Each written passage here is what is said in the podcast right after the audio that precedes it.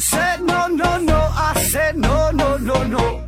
You say take me home, I said no, Perignon. You said no no no, I said no no no no, no no no no.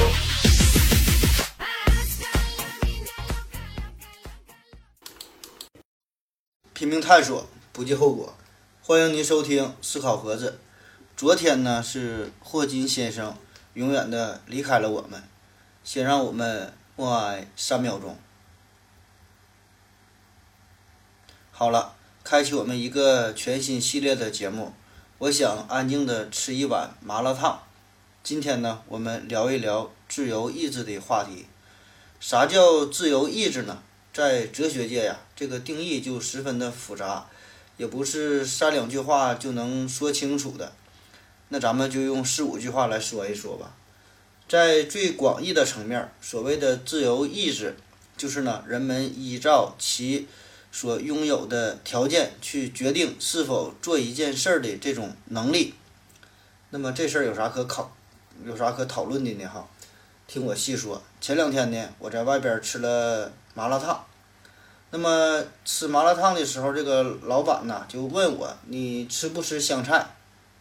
那么这一句话就让我陷入了无尽的沉思。到底吃不吃香菜呢？这呢是我一个人所能够决定的事情吗？当时我就这么想哈。那你可能觉得这不废话吗？你愿意吃你就吃，你就放点香菜；不吃你就不放呗。这么点破事儿有啥不能决定的？但是呢，现实生活当中啊，由于一些原因。比如说，你的第一任女朋友，她呢可能就不爱吃香菜。那么，每当你吃香菜的时候呢，就会想起她。所以呢，你就决定你这辈子啊再也不吃香菜了。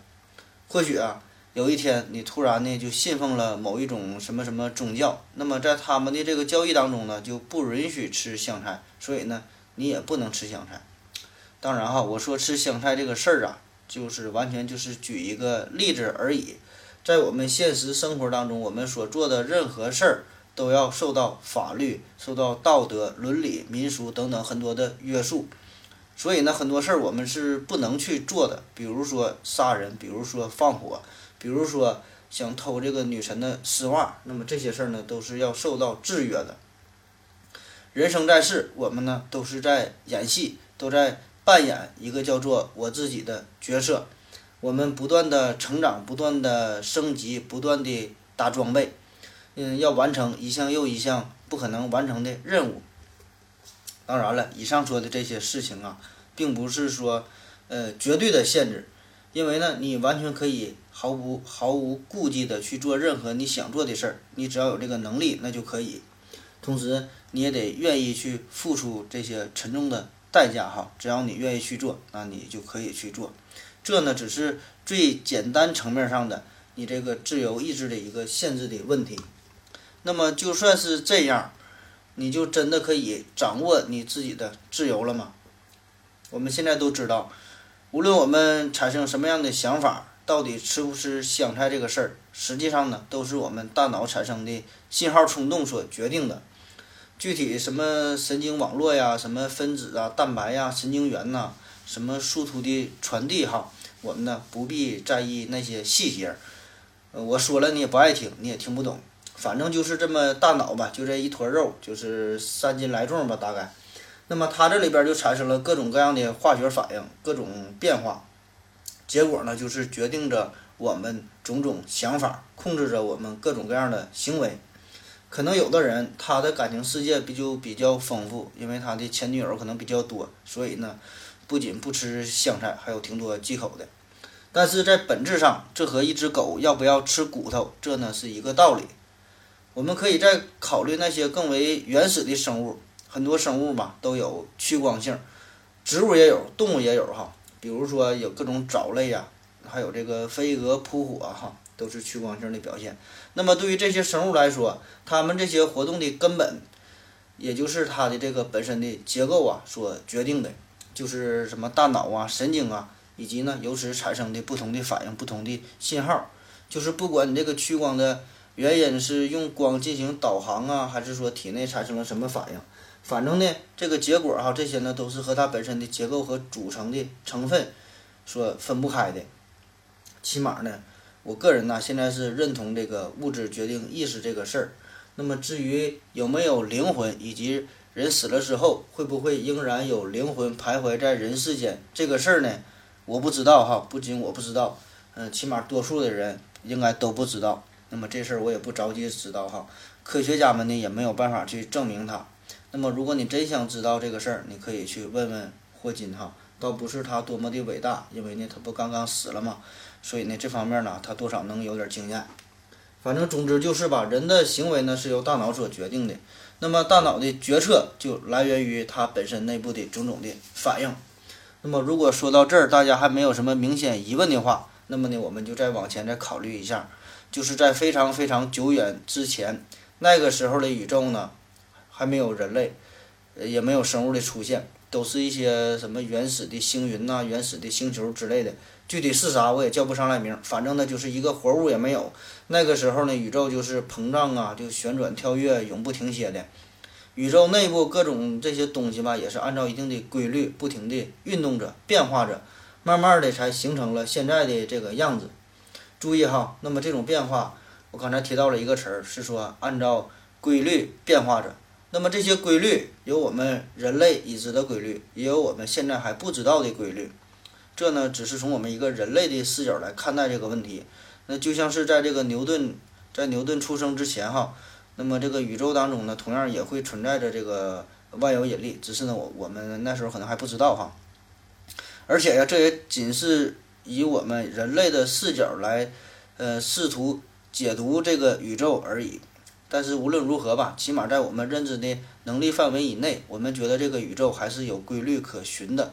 正如这个爱因斯坦所说：“哈，宇宙最不可理解的事情呢，就是它可以被理解。”那所谓的理解呢，也就是发现宇宙的规律。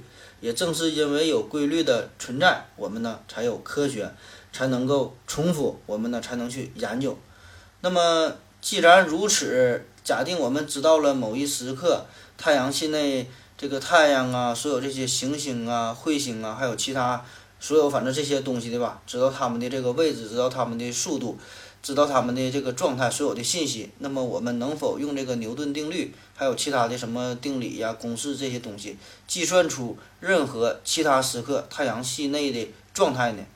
更进一步的。如果说上述这些事儿都成立的话，那么我们可以把这个宇宙现在的状态就看作是它过去的一种结果，同时呢，我们也可以把它呢看作是未来的一种原因。就像是有一辆汽车，它呢是从这个沈阳开往大连的，那么我现在知道了这个车的位置，我也知道这个车的速度，这个车的速度，呃，它也是一个匀速的行驶的一个状态哈。那么通过这个信息呢，我就可以推测它过去和未来的位置了。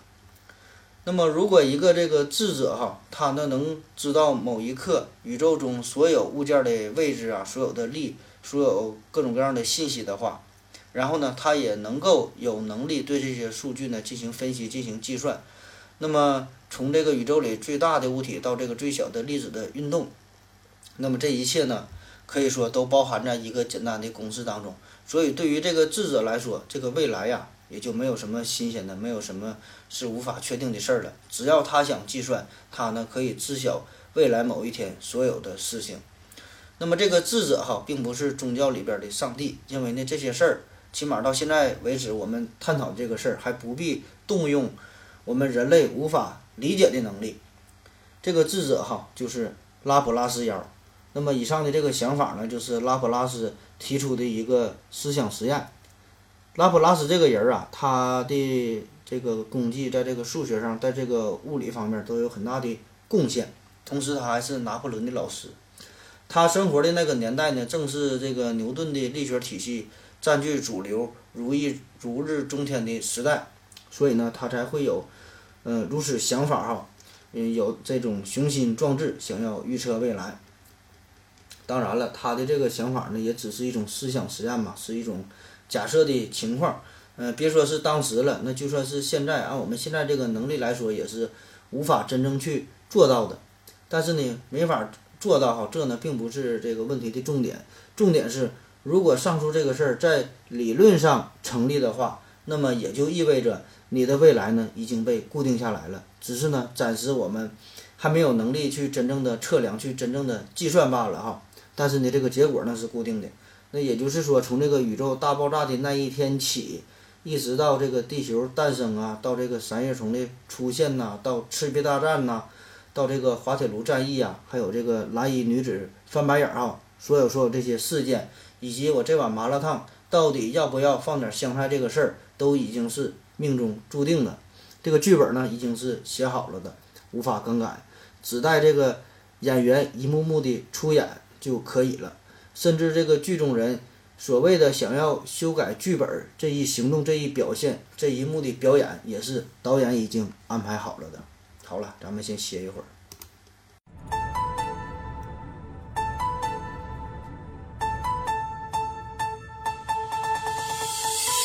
艺人我科普最，天文地理全都会，思辨是独相随，谁要不服抡大锤。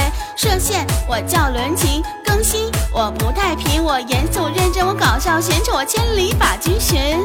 做节目我总尿尿，喝水我使劲造，我知识渊博，口若悬河，只怪太能闹。好了，喝了一口水回来，我们继续聊。我这个喝水呀、用的可不是一般的水杯，这是回到二零四九刘院长同款的水杯，才用了一天。你听我这个普通话说的，越来越普通了。所以啊、想购买的赶紧抓紧时间，赶紧找刘院长去。书接前文，难道说我们的生命真的是如此吗？一切都是被安排好了的，无法改变了吗？这呢，就让我们陷入了无尽的沉思。让你产生一个想法的这个大脑，那么这里边的这个分子还有什么什么这些信息、这些信号，难道真的就是已经被决定的，都是注定的吗？那想一想哈，那么真是这样的话，那我们的人生啊，真就没有什么意思了。还好我们生活在这个现在这个年代哈，我想啊，对于那些生活在拉普拉斯妖提出之后，直到量子力学创立之前这段时间的人们来说，一定呢会感到很无奈。那么既然老子的一生已经是被固定的，那我还学什么习？那我还上什么班儿？少无世俗韵，性本爱丘山。误入尘网中，一去三十年。今朝有酒今朝醉，明朝没酒喝凉水。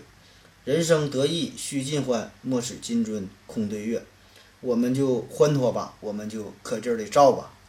甚至呢，有人会把自己的喜欢的这个女神呐按在床上，强行的啪啪啪。那么等到这个被警察抓了之后呢，他会为自己开脱，说呀，其实呢我也不想这么做哈，这是命中注定的事儿。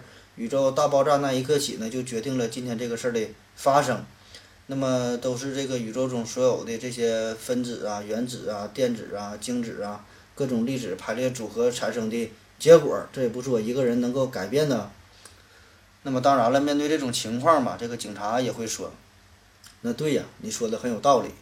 那其实呢，我也不想抓你哈，嗯、抓你这个事儿啊，这也是早就被注定好的，这一切呢都是安排好了。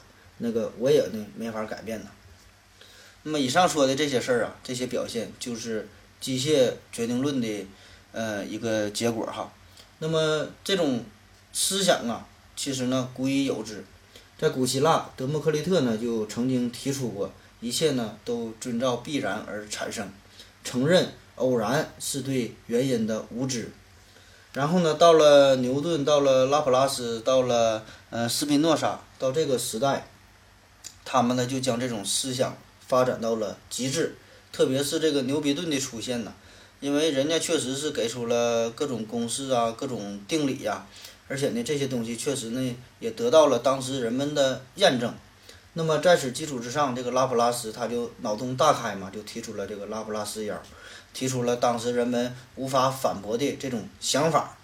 反正无论如何吧，这个事儿就是困扰了人们很长的时间。那毕竟人家说的是很有道理的样子，你也没法反驳。而且我们的人生哈都只有一次嘛，这个时间也不能倒流。那么结果就是，与其说这个拉普拉斯妖给科学家们带来了什么启示哈，倒不如说，这是当时全世界人们所要面对的最为怪味儿的一碗鸡汤。人生既然如此，似乎呢也无所谓什么好事与坏事，反正呢这一切都是按照固定的轨迹去运行着。那么这个事儿是怎么解决的呢？我们呢就得把这个问题呀细化一下。嗯，通过现在预测未来，那么这个事儿呢细分一下呢，就是分为两步呗。第一步，你得先测量一下现在的结果；第二步呢是通过计算才能预测未来。那么呢这里边就存在着测不准与与算不完这两个问题，我们分别说一说。第一个呢是对于这个测量的问题。那么对于整个宇宙全部信息的测量，无疑呀这是一个十分艰巨，甚至可以说是无法完成的任务。那不用说这个全宇宙了，就连我们国家，我们想统计一下全国人口准确的这个人口数量，那也做不到精确到个位数。而且呢，你本身测量这个工作，这呢也是也是宇宙信息的一部分，就是你每一步操作，就又会产生新的信息，这就和这个罗素悖论呐有点类似，就是你无法站在一个高于全宇宙的层次来完成这个测量，那么就像一个相机哈，无法给自己拍照一样，你也许呢可以用这个镜子哈，利用这个反射来给自己这个拍照。但是你这必然呢又要引入一个新的信息了。当然，你也可以认为这个拉普拉斯妖啊是一个高于全宇宙的存在，它呢是不属于宇宙本身的，它是这个全知全能的。那行，那我们就先这样默认一下它的存在。那么至于这个测量另外一个严重的问题，给这个拉普拉斯妖带来一个致命的打击，那就是这个海森堡的不确定性原理。大概的意思啊，估计大伙儿也都清楚哈，就是说你不可能同时知道一个粒子的位置和它的速度。那么这两个数据，一个数据测得越准，另一个数那就越不准。那么既然你无法测量现在的准确的状态，那么就谈不上下一步计算的问题了。当然了，这只是我们现有这个物理框架体系内的一种限制，就是人类测不准哈。也许这个拉普拉斯妖这他能测准的。那么对于这个不确定性原理，我呢有一个不太成熟的想法。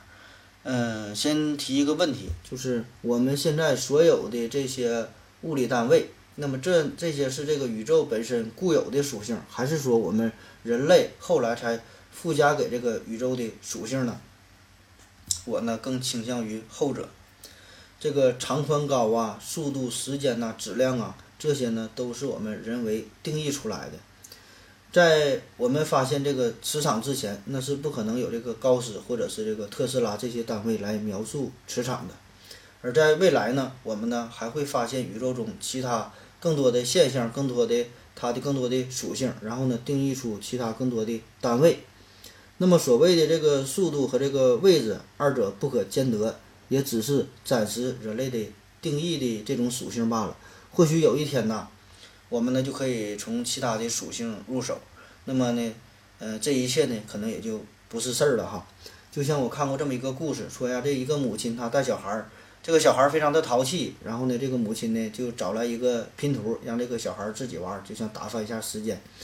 那么这个拼图是一个三十乘三十块的，就是九百块的这个拼图。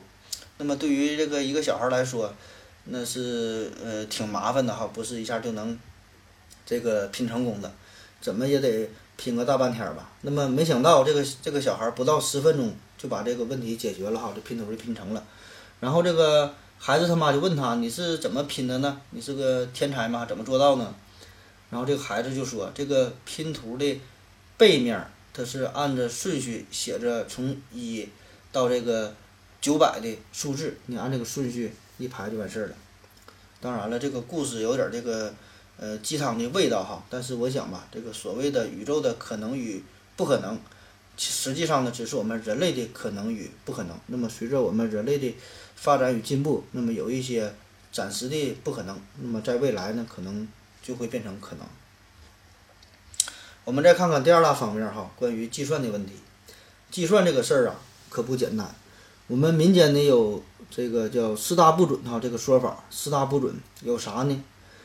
统计局、发改委、天气预报专家的嘴，还有一种哈，这个四大不准，还有一种说法叫天气预报、新闻广告、小姐的例假、领导打炮哈，都是这个无法预测的。无法计算的哈，这个叫这叫四大不准。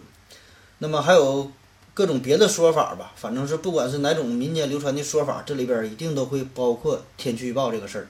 因为呢，以前的这个天气预报啊，着实是不太准哈，基本就属于这个以上内容仅供参考，如有雷同，纯属巧合。但是现在这个情况呢，感觉好多了。反正我感觉吧，起码百分之八十九十还算是靠谱。那么这背后呢，一方面呢是这个呃气象卫星的功劳，那么还有一方面呢就是这个计算能力的这个提升。这个天气预测呀，存在着这样一个矛盾。我们想要预测明天的天气，那么自然呢就是要依据今天天气的情况了，而且呢是越晚越好，或者说是越新越好，那么这样的结果才更准。而另一方面呢，对于这个天气的预测，这里边就要涉及大量的数据，各种变量啊，然后各种计算呐，这个台风往哪走啊，这个云彩往哪飞呀，哪地方下雨，哪地方大雾哈，那么呢，你自然是希望拥有更多的、更足够的时间来加以计算了。那自然就是越早计算越好，所以你这个一个早一个晚，真的就是一对矛盾。那你看看，就连这么简单的事儿，也就是最近这几年呐，我们才有了这个牛逼点儿的这个计算机，有了一个更好的这个卫星哈，我们才能勉强预测一下明天以及这个一个星期，甚至说是十五天的这个天气状况。但是结果呢，也不可能做到这个百分之百准确。有个词儿嘛，就叫做这个蝴蝶效应，说的就是一只，呃，南美洲亚马逊河流的这个热带雨林哈，这里边一个这个蝴蝶，它呢扇动了一下这个翅膀，那么呢可以在两周以后引起美国德克萨斯州的一场龙卷风，原因就是这个蝴蝶啊，它扇动这个翅膀的运动，就导致了它身边的这这个空气系统就发生了变化。并且呢，产生了微弱的这个气流的改变。那么这个微弱的气流的产生，就会引起四周空气，嗯，或者是带动其他系统吧，产生一系列的这个反应。最后就是这个连锁的反应，最终就导致了极大的变化，就产生了这个龙卷风。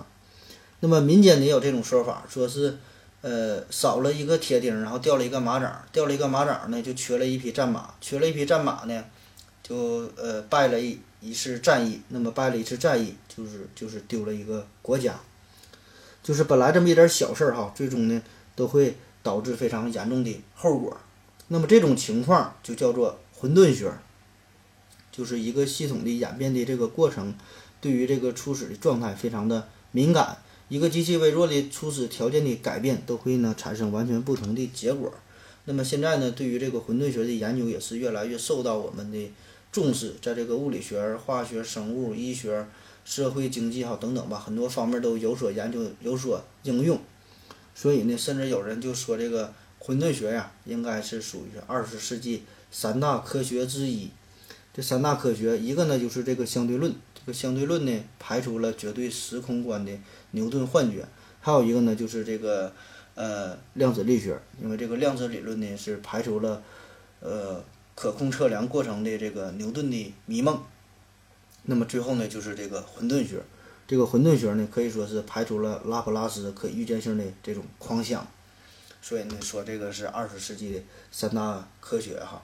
那么不管这个混沌学它的这个地位如何，确实呢，让我们看到了对于未来的一丝希望，就是在这个混沌体系中，同一个初始条件，必然的会产生同样的结果。因此呢，在这个原则上，如果你能够精确地知道了初始条件，那么呢，你就可以精确地预测结果。但是呢，这个问题在于，如果这个初始条件不是你在这个计算机上设置好的准确的数值，而是你通过测量得到的，那么这个测量总会是有误差的。就比如说一个数据是一点二三四五六，另外一个是一点二三四五六。零零零零零零零零一，那么你可能觉得这两个数哈相差的只是小数点后那么那么多位的一个一号零点零零零零零零零零一，那么也没有啥太大的影响，没啥太太大的这个差别吧。但是实际上就是因为这么差了这么一丢丢哈，那么由此得到的结果那就是完全不一样的，这个差之毫厘，谬之千里。经过。一段时间的变化，那么这个二者的差别呢会越来越大。用这个刘院长的话来说哈，到最后就是，呃，不知道呃大到哪里去了哈，这种差别。那么呢，你完全看不出来，呃，最后这两个结果呢是由如此相近的初始条件所得到的。用这个数学语言来说，就是两条轨迹之间的差异呀，随着这个时间指数的增长，那么这呢就叫做混沌。类似的哈，还有这个三体问题。三体问题呢，这事儿大家呢也都不陌生了，但是你可能理解的嗯不够全面。这个三体问题想要研究的呢是这个三个质量和这个初始位置，还有这个初速度都为任意的，可视为质点的这个天体在万有引力的这个作用下的运动的规律。那么三体问题的真正解决是呢要建立一种数学模型，使得这个。呃，三体哈，在已知任何一个时间断面的初始运动的矢量的时候，能够呢精确的预测这个三体系统以后的所有的运动状态。那么一般的三体问题，每一个这个天体在其他两个天体的万有引力的作用之下，它的这个运动方程啊，都可以表示成为六个一阶的常微分方程。因此呢，一般三体问题的运动方程呢，就是一个十八阶的方程，必须呢。这个得到十八个积分才能够完全的解决，那么这是啥意思哈？反正就是老难了，我也整不明白。我们常说的这个三体问题无解，准确的说呢是没有解析解。那么啥叫解析解？比如说一元二次方程，ax 方加 bx 加 c 等于零。嗯，括弧 a 不等于零哈，这个这是咱们都知道的。那么它的这个求解公式就是二 a 分之负 b 加减根号 b 方减四 ac。那么这个结果，这个解哈就叫做解析解。这个三体问题呢，难就难难在呀，它没有这个规律性的答案，不能用这个解析式表达出来，只能只能算出这个数值解。然而呢，对于这个三体问题的数值解，这个结果，时间呢会无限放大初始。这个微小的误差，因此呢，这个数值法啊，几乎呢没有办法预测当这个时间趋于无穷的时候，这个三体轨道的最终的命运。那么套用这个大老师的歌词，就是你我好像花拳般恋爱，每次呢都是猜。按照现在我们人类的能力啊，连这个三体问题都没整明白，更别说是宇宙的 N 体问题了。所以呢，这个混沌带来的问题呢，这呢又是一道难关。但你，这呢还不是这个问题的最为根本。嗯，什么蝴蝶效应啊，什么三体问题呀，这些混沌带来的呢，呃，对于这个未来的这种预测的这个阻碍哈，只是呢，因为我们这个测量问题所导致的一种这个差异。呃，但是在这之后哈，还有更为根本上的我们对于这个未来预测的一个难关哈。等我一会儿。我要跟正南去尿尿。你要不要一起去啊？我也要去。哎，风姐，我要跟正南、阿呆一起去尿尿，你要不要一起去啊？好了，尿了个尿回来，咱们继续聊。比起这个混沌问题来说呀，更让人感到无奈的就是随机。表面上这两个概念呢差不多，都是让我们呢无法捉摸。它们呢都使你预测未来的这个能力。完全失效，但是呢，这个二者呀又有着本质的区别。这个混沌呢，是因为结果对初始条件的极端的敏感所产生的，而这个随机呢，则是因为同一个初始条件可以产生不同的结果。这呢，就像是你这个女朋友的心情一样，你同样啊是天天的陪她看电影啊，呃，请她吃饭呐，给她买衣服啊，但是呢，不知道为什么，突然有一天她就变得不开心了。对于人类来说，我们呢天生就害怕随机事件，所以无论是在这个科学领域还是在宗教范围，我们呢都喜欢找出因果关系。在这个科学上，这叫做规律，叫物有本末，事有始终；在宗教上，这呢就叫做因缘哈，因果轮回，报应不爽。这个因缘哈，这个因是不带女字旁的这个因字。那么这里边的报应不爽，这个爽字哈，就是爽就是出差错的意思。常用的有个成语嘛，叫屡试不爽，就是做了很多次都没出差错，呃，都成功了这个意思哈，不是说干了很多次都不过瘾哈。所以呢，我们希望可以掌握更多的客观规律，更好的认知世界，寻求宇宙的真相。而且呢，我们在这个探索的过程中啊，确实也体会到了规律给我们带来的好处，使得我们的努力呢没有白费，屡试不爽。因为有这个万有引力的存在嘛，所以这个苹果呀必然呢会落在地上，所以呢我们才会让这个卫星上天，才有了现代化的生活。只要有了一定的前提条件，那么呢必然就会出现固定的这个结果。现实中一些看似随机事件的背后，那么呢我们总能找出一些相关的原因，所以有这个海恩法则嘛。那他就说，这个每一起严重的事故背后，必然有二十九次轻微事故和这个三百起未遂先兆，以及呢，以及这个一千起事故的隐患。只是呢，在这个事故发生之前，这些事儿呢，我们都没有发现，都没有注意到。但是哈，我们这种朴素的因果观念，马上呢就要被这个量子力学所打破了。就比如说这个彩票中奖这彩票中奖这个事儿。三十五个球里边蹦出七个球，三十五选七嘛。那么我们通过测量，比较每个球细微的这个重量上的差别呀，磨损的程度的不同啊，呃，机器的状态等等，所有这些信息嘛。那么我们通过测量，通过计算，理论上我们是能够可以这个预测出下一期中奖号码这个事儿的。当然了，这里边得排除一些这个人为因素的干扰哈，嗯，就是。单纯从这个物理的角度上来说，这种随机事件只是呢假的随机，但是在这个量子世界里边，就是正经的随机了。就是下一个这个电子啊，到底会飞向何处，我们呢真的不知道。我们能够了解的只有这个概率概率式的这种分布，这呢并不是我们这个测量手段的制约，也不是我们计算能力的问题，而是呢在一个更。根本的层面上，我们呢显得无能为力，这与这个三十五选七啊，完全就是两回事儿了。除了这个测量与计算的问题，这个量子世界还有更为颠覆我们认知的事件。有个实验叫，呃，惠勒延迟实验。嗯，我们对这个这个电子哈，这个双缝干涉实验，基本呢也都略知一二。根据这个哥本哈根诠释，就是当我们不去探究。电子到底通往哪条缝的时候，那么呢，它就会，呃，同时通过这个双缝，然后呢，产生这种干涉。反之呢，它就会确实的通过一条缝，而顺便呢，消灭这个干涉的这个图文。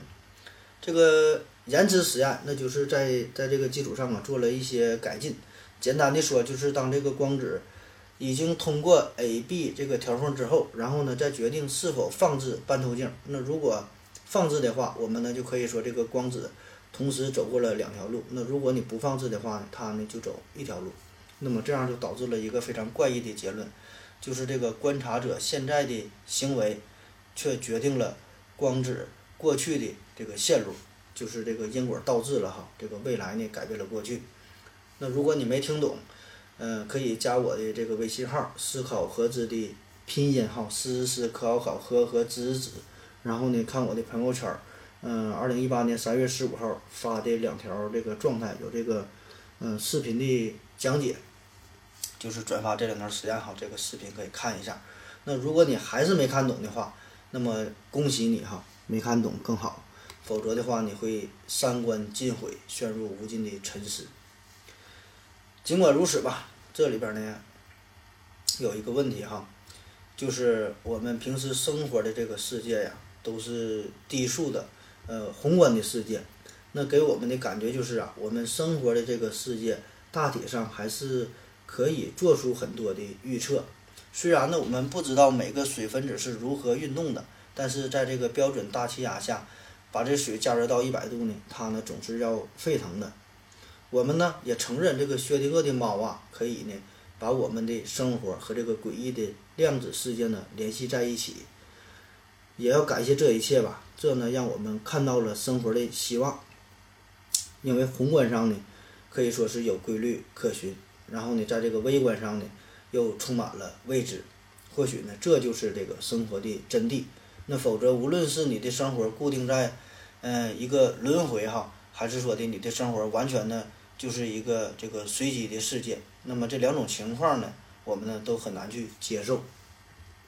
但是会不会有这个拉普拉斯妖二点零版本呢？它可以强大到这个可以预测呃量子世界的一切呢？那么看来这个事儿哈，反正我是解决不了了，就把这个问题呢就交给科学家，交给上帝去解决吧。我们的明天到底是他人已经写好的剧本，还是这个文案组今天晚上临时仓促整理的资料，亦或是这一切都是你自己的本色出演呢？没有人知道答案。我眼前的这碗麻辣烫啊，已经快要凉了。老板又问了我一句：“你到底吃不吃香菜？”我非常无助地看了看星空。老板，这事儿你决定吧。感谢您的收听，再见。